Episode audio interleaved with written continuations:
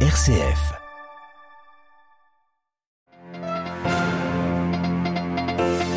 Le pape François devant le Colisée avec de nombreux religieux pour une prière pour la paix. C'est l'image de ce mardi soir à Rome. François qui a participé à une cérémonie, à la cérémonie qui concluait la grande rencontre sur la paix organisée par la communauté Saint-Egidio. La paix est un don à cultiver, a rappelé le Saint-Père. Nous l'entendrons juste après ces titres. Une rencontre qui se tient 60 ans jour pour jour après le message lancé par le pape Jean XXIII durant la crise des missiles de Cuba et sa condamnation du danger nucléaire pour la planète. Une archive que vous entendrez dans ce journal. Dans le reste de l'actualité, nous reviendrons sur le premier discours de politique générale de Giorgia Meloni, la nouvelle chef du gouvernement italien. Et puis nous reviendrons aussi sur la tension toujours très vive dans les territoires palestiniens. C'est le cas notamment à Naplouse où avaient lieu ce matin les funérailles de cinq Palestiniens tués par l'armée israélienne. Radio Vatican, le journal Olivier Bonnel. Bonsoir, c'est désormais une tradition pour clôturer la rencontre interreligieuse organisée à Rome ces derniers jours par la communauté Saint-Egidio. Le pape François, entouré des responsables religieux du monde entier, s'est rendu au Colisée pour une nouvelle fois lancer un vibrant appel pour la paix dans le monde. La cérémonie vient tout juste de s'achever, une cérémonie dominée sans surprise par la guerre en Ukraine, Marine Henriot, et le pape qui s'est inquiété de l'état de la paix dans le monde. Hmm, la paix est gravement violée, blessée, elle est foulée aux pieds, a d'emblée lancé pape François. Et c'est pour cela que cette année, cette prière pour la paix est devenue un cri, a-t-il dit. Mais ce cri est souvent étouffé, a regretté le pape, non seulement par la rhétorique de la guerre, mais il est également étouffé par l'indifférence. Le pape François, qui après avoir écouté les témoignages d'une réfugiée argentine, également d'une réfugiée du Nigeria passée par les prisons libyennes, a rappelé les dégâts de la guerre en reprenant ces paroles de Fratelli Tutti. On l'écoute. Ogni guerra lascia il mondo peggiore di come lo ha trovato. Chaque guerre laisse le monde dans un état pire que celui dans lequel elle l'a trouvé. La guerre est un échec de la politique et de l'humanité, on entend dire le pape François. La guerre est une reddition honteuse, une défaite devant les forces du mal. Le don de la paix est un don de Dieu, a ensuite rappelé François, mais ce don doit être accueilli et cultivé par tous, par les femmes et les hommes et surtout par les croyants. Le pape qui, au milieu de ce marasme mondial, a tenu à terminer son discours sur une note positive. Il a rappelé les progrès faits au niveau de la fraternité entre les religions, comme en témoigne en effet aujourd'hui la présence au Colisée des représentants de l'islam, du judaïsme ou encore du bouddhisme. Merci beaucoup Marine Henriot et le pape François qui a signé un appel pour la paix en compagnie des autres leaders euh, religieux à l'issue de cette cérémonie, un appel qui avait été lu quelques minutes plus tôt par une réfugiée syrienne vivant en Italie. François qui a aussi rappelé la menace nucléaire dans son discours il y a tout juste 60 ans, le 25 octobre 1962 cette menace planait déjà sur le monde avec la crise des missiles de Cuba. Et à cette occasion, le pape Jean XXIII lançait un appel à la paix et à la responsabilité des nations, un message qui résonne encore aujourd'hui. On l'écoute.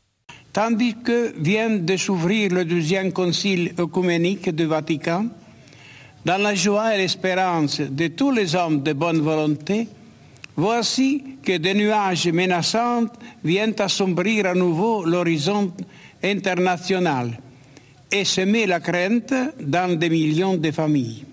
L'Église n'a rien tant à cœur que la paix et la fraternité entre les hommes.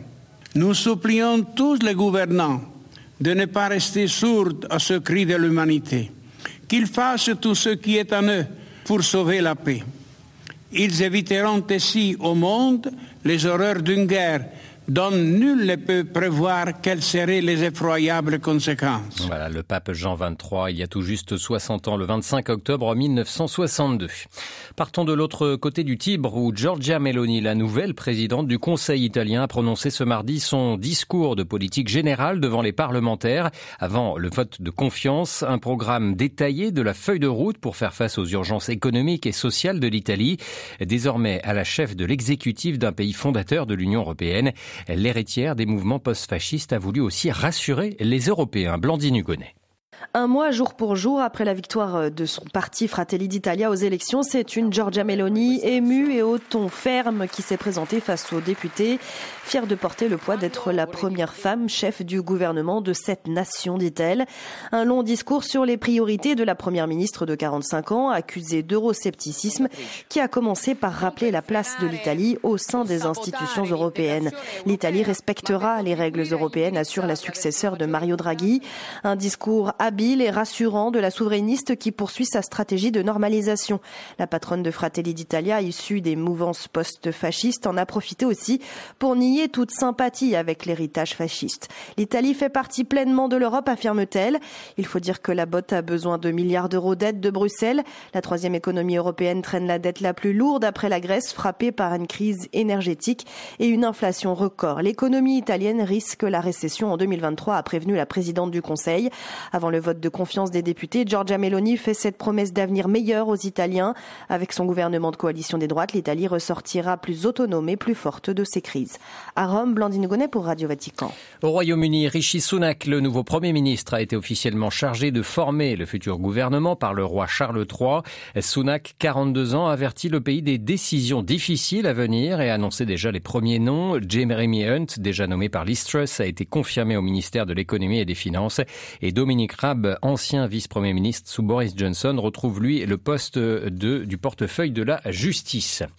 En Ukraine, le président Zelensky a réclamé aujourd'hui à la communauté internationale un effort financier pour couvrir un déficit budgétaire de 38 milliards de dollars prévu l'an prochain, et ce en raison de l'invasion russe. Le président ukrainien qui s'adressait par vidéo à des responsables politiques réunis à Berlin pour une conférence internationale consacrée à la reconstruction de l'Ukraine. Sachez que ce soir à New York, à huis clos, le Conseil de sécurité de l'ONU discutera lui de la question des bombes sales. Euh, l'ordre du jour donc du Conseil de sécurité, une accusation faite par la Russie. La tension, je vous le disais en titre, est toujours très vive dans les territoires palestiniens. Des dizaines de milliers de Palestiniens ont assisté euh, ce matin aux funérailles des cinq victimes d'une opération israélienne à Naplouse, dont trois membres du groupe armé de la Fosse des Lions. Naplouse, où les habitants sont encore sous le choc de la puissance de feu utilisée, qui ont causé de gros dégâts dans leurs maisons et transformé la vieille ville densément peuplée en champ de bataille. La correspondance de Valérie Ferrand. Cette opération militaire constitue une nouvelle étape dans l'escalade israélienne en Cisjordanie avec l'utilisation de drones pour appuyer les troupes et les unités spéciales alors qu'un missile était utilisé pour cibler une voiture tuant son conducteur. Dans la vieille ville de Naplouse, les forces d'occupation israéliennes ont encerclé et détruit une maison censée abriter un atelier de fabrication de bombes artisanales au profit du groupe armé de la Fosse des Lions qui a perdu trois de ses membres dans cette attaque israélienne. Des centaines d'habitants de Naplouse, en majorité des jeunes, sont aussitôt venus se rassembler près de la vieille ville et ses rues transformées en champs de bataille. Les violents affrontements qui s'en sont suivis se sont déroulés en présence des forces de sécurité palestiniennes qui ont refusé de se retirer pour laisser les forces d'occupation israéliennes libres de tout mouvement. Plusieurs de leurs membres ont été blessés. Les Palestiniens font donc plus que jamais bloc autour du groupe armé de la Fosse des Lions et des factions dont le parti présidentiel, le Fatah, très présent sur le terrain.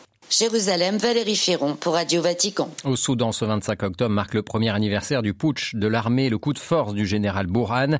Le pays vit toujours dans l'incertitude. Des centaines de Soudanais sont descendus aujourd'hui dans la rue pour demander une nouvelle fois l'instauration d'un gouvernement civil.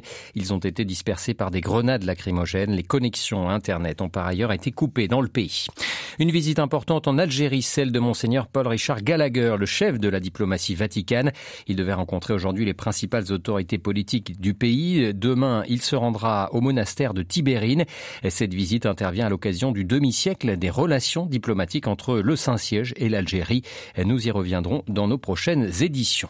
Et puis avant de refermer ce journal, sachez qu'une messe pour la paix en Arménie était célébrée cet après-midi par le cardinal secrétaire d'État Pietro Parolin, messe célébrée dans la basilique Sainte-Marie Majeure, une messe qui marquait le 30e anniversaire des relations diplomatiques entre l'Arménie et le Saint-Siège. L'an passé, l'annonciature apostolique à Yerevan avait été inaugurée. Que votre noble nation jouisse de la paix que vous souhaitez et qu'elle continue à bénéficier de vos richesses humaines, culturelles et spirituelles, a dit le cardinal Paroline dans son homélie à la communauté arménienne. L'Arménie qui est en guerre, je vous le rappelle, depuis de longs mois avec l'Azerbaïdjan soutenu par la Turquie.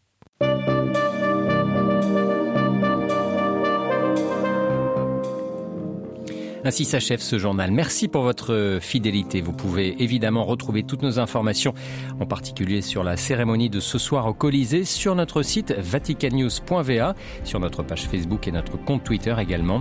L'information, elle reviendra demain matin en direct à 8h30 heure de Rome. Vous serez en compagnie de Delphine Allaire. Je vous souhaite une excellente soirée.